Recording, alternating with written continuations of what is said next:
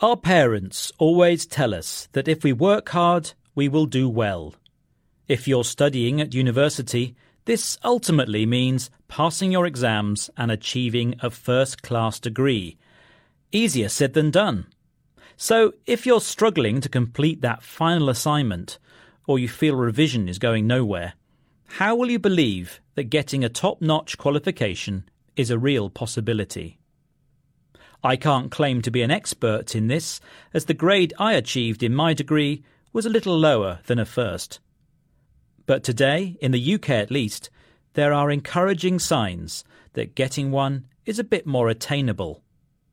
That's because the number of first class degrees being awarded by UK universities is soaring, with firsts now more common than a 2 2 more than a quarter of students received a first in 2015 and 2016 at the UK's top universities, known as the Russell Group. Among specialist institutions, such as in the creative arts, proportions of firsts are thought to be even higher, such as 64% of students getting firsts at the Royal Academy of Music. Of course, not everyone thinks this is because of the hard graft that students are putting in.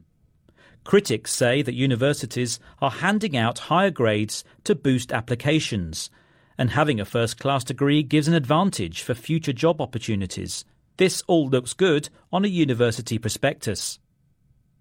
But there have also been arguments that rising degree grades reflect the improved A level grades of those entering university and a more focused attention to studying.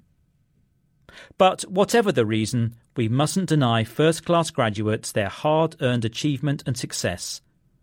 Many have made sacrifices along the way, such as 22 year old Khadija Lewis, who got a first in history and sociology at Warwick University. She told the BBC's Newsbeat programme that her course was tough, but says, knowing that getting a first is more common than a 2 2 does make me feel like my first isn't as valid, she explains. But also, I know that I worked very hard for it, so regardless of how easy or how hard people think it is, I still did it.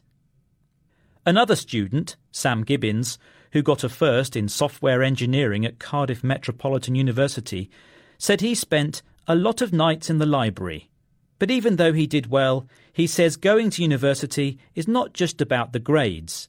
He says, You develop so much going to university and meet so many people, you're able to understand yourself much better. Some wise words. It sounds as though he studied at the University of Life.